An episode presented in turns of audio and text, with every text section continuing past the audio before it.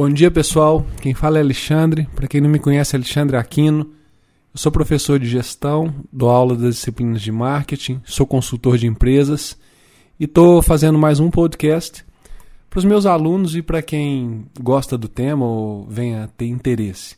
Inicialmente, esse podcast ele vai ser colocado na minha página no Facebook. É, minha, minha página é só procurar meu nome Alexandre Aquino e também eu vou colocá-lo no site. Eu não tive tempo ainda de organizar o site é, adequadamente para colocá-lo, então eu também estou hospedando no Sound, SoundCloud, tá?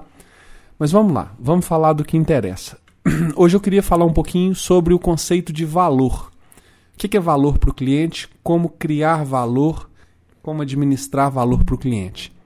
Ok, valor é uma comparação que o cliente faz entre o conjunto de benefícios e os custos que ele tem para adquirir esses benefícios. O que, que, são esses benefícios e como que eles funcionam? E o que, que são os custos e como que eles são percebidos? Os benefícios são o conjunto, um conjunto de é o que é o que a empresa oferece, né? É o que a gente chama de oferta. É, os benefícios eles, eles fazem parte, eles se dividem basicamente em dois grupos. A gente tem a oferta central e uma oferta que a gente chama de oferta acessória. O que é oferta central? Quando você é um restaurante, a oferta central é aquilo que você faz, principalmente. Então, por exemplo, no nosso caso aqui, eu sou um restaurante, a comida que eu vendo, é, a qualidade do meu atendimento, a cortesia dos meus garçons, quer dizer, aquilo que está no meu DNA, que está no centro do que eu faço, é a oferta central. Tá? Não precisa nem te falar que você precisa ser bom na oferta central. Você não precisa ser bom, você precisa ser muito bom na oferta central. Infelizmente, a gente não vê isso acontecendo em todos os casos. As empresas, às vezes, elas se desleixam de mens até na mensuração e avaliação da oferta central. Tá? Então, a oferta central ser boa é, no mínimo, obrigação.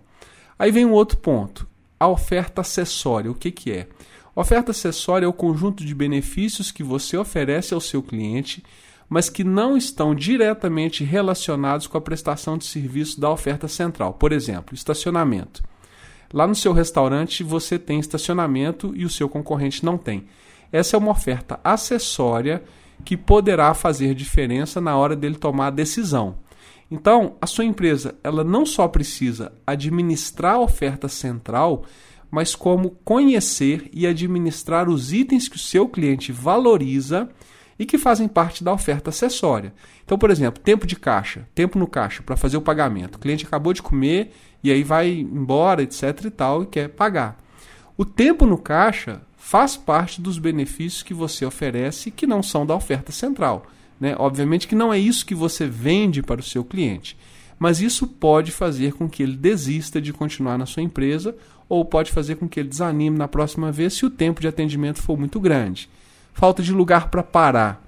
Falta de lugar para parar é outro, é outro quesito que pode influenciar o cliente no processo de escolha. Então, tudo que está relacionado à entrega do, do produto ou serviço central que você faz, que interfere positivo ou negativamente no processo de escolha, é oferta acessória. Obviamente que as empresas, por entenderem que faz parte do negócio, mas que não é o negócio central, elas dão menos importância à oferta acessória. Cuidado com isso, tá? Nós temos hoje um nível de concorrência em que toda a oferta acessória faz diferença. Não toda, mas é lógico que existe um grau de importância de acordo com o público-alvo que a empresa está atuando, mas é importante ficar atento à oferta acessória. E os custos, para fechar? Vou, eu vou tentar fazer podcasts rápidos, tá? Para não tomar muito tempo de ninguém e não ficar cansativo. Para fechar, os custos. Existem dois tipos de custo: custo direto e custo indireto. Custo direto é o que você cobra do seu cliente financeiramente. Então, não precisa falar que você tem que conhecer os custos que a concorrência pratica para você saber o seu nível de competitividade e se o seu preço está justo ou não. Então, o custo direto do nosso restaurante é o valor final que ele vai pagar financeiramente. Quais são os custos indiretos? Custos indiretos é tudo aquilo que dificulta o processo de consumo. Então, por exemplo, a falta lá do nosso estacionamento ou outros itens que não gerem conveniência e que gerem algum tipo de dificuldade são considerados custos indiretos. Então, por exemplo, a sua página, a sua página não comunica bem, a sua página não permite contato, o seu telefone está sempre ocupado, o cliente não consegue acessar, é, não consegue entrar em contato para poder fazer uma reserva. Todo esse conjunto de problemas e de dificuldades que dificultam o consumo, ou que dificultam o relacionamento, ou que dificultam a compra, são considerados custos indiretos.